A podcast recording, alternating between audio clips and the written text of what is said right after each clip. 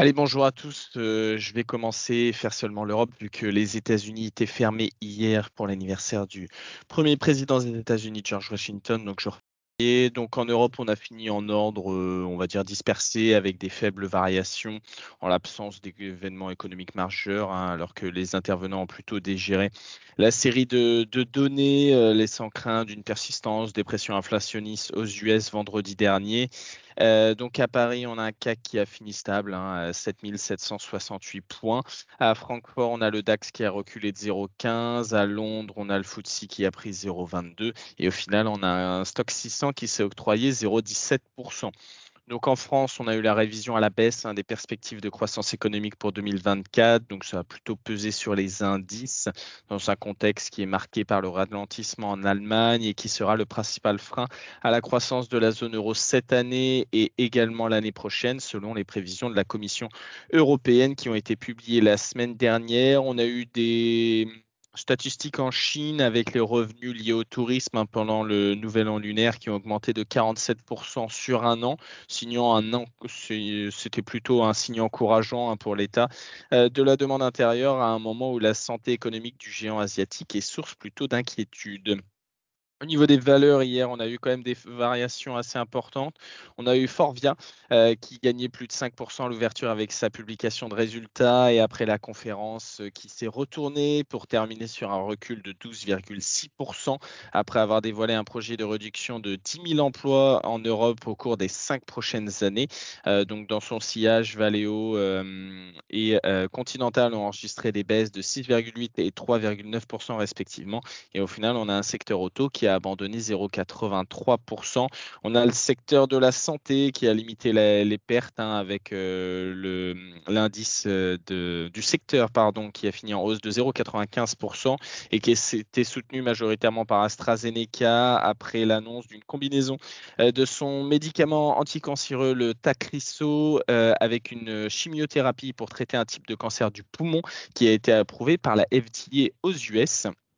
Et on a aussi pu mesurer hier le pouvoir que peuvent avoir les brokers avec leur changement de recommandation avec Thales hein, qui a chuté de 4,7% après QBS a annoncé ne plus croire euh, à court terme au groupe français.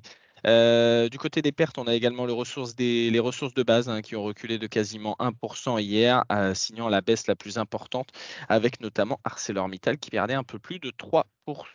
Au niveau de l'Asie ce matin, on a le Japon qui finit à l'équilibre, on a la Corée qui est en baisse quasiment de 1%, l'Inde à l'équilibre. Et au niveau de la Chine, pas de gros mouvements non plus. On a eu des annonces euh, que la Chine stimule le financement de l'immobilier en réduisant son taux directeur à 5 ans. Donc c'est la première fois depuis juin. Il le baisse de 25 points de base pour le porter à plus 3,95%.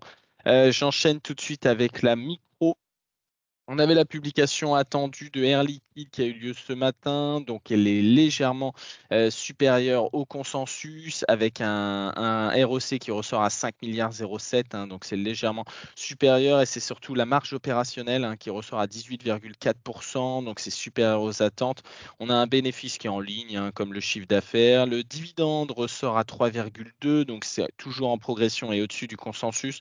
On a eu l'annonce des attributions d'actions gratuites qui aura lieu en juin 2024 à raison d'une action pour 10 détenus.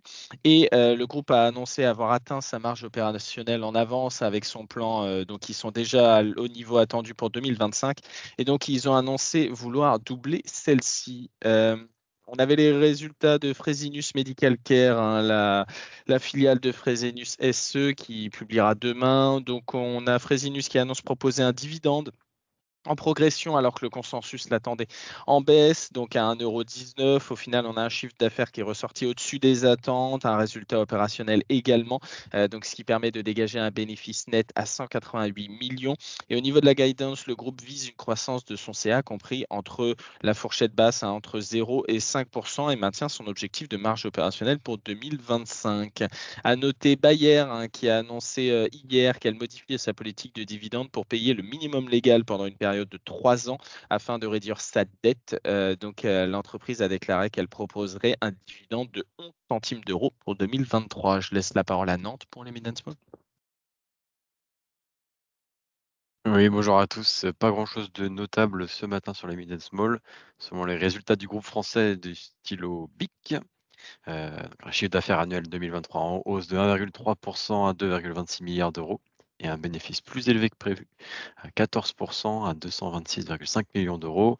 Ce les, sont pas les briquets hein, qui, sont la plus forte contribution au chiffre d'affaires qui ont entretenu la flamme, mais surtout les, rasoirs avec des ventes en progression de 17,8% des gains de part de marché dans toutes les régions clés. Voilà, c'est tout pour ce matin. Merci beaucoup Nathan. Euh, j'enchaîne avec euh, l'euro-dollar avec un, devise qui est stable hein, autour des 1,0768 au niveau du 10 ans US. On se tient toujours autour des 4,30. Hein, on est à 4,2970 euh, ce matin et l'équivalent allemand est autour des 2,3950. En termes de matières premières, on a l'or hein, qui est stable depuis quand même quelques semaines. On est autour des 2032 dollars l'once en légère progression et on a le Brent qui prend un petit peu de hauteur à 83 58 et un WTI à 78 48. Euh, au niveau des Rocco Brokers, on en a trois ce matin. On a sur Airbus Jeffries qui reste à l'achat avec un objectif de cours qui est légèrement réduit de 170 à 165 euros. On a LVMH euh, avec Alpha Value qui maintient sa recommandation à accumuler avec un objectif de cours qui est relevé de 861 à 898. Sur Technip Energy, on a Berenberg qui démarre le suivi à l'achat en visant 26 euros et on n'a pas de statistiques majeures attendues aujourd'hui. À noter qu'on aura quelques publications on aura notamment euh, Walmart, euh, Home Depot et Medtronic qui publieront avant l'ouverture aujourd'hui et on aura Palo Alto Networks en après-bourse et à noter qu'on aura surtout la publication de Nvidia demain et qui aura lieu en after-market. Euh, au niveau de l'analyse technique, on est attendu en légère baisse hein, au niveau du, CAC après avoir été stable hier pour rappel. donc on devrait baisser autour de, de 0,10% à l'ouverture. Pour rappel, on a toujours la première euh, le premier support qui est autour des 7700 points. On est toujours haussier lorsqu'on est au-dessus de, ce niveau. Et on a ensuite un deuxième support à 7560. Et on aura le deuxième autour des 7470, c'est-à-dire l'écart entre le gap de, de, fin janvier. Et pour rappel, on a toujours la première résistance au-dessus des plus hauts à 7800 points. Je vous souhaite une bonne journée et une bonne séance à tous.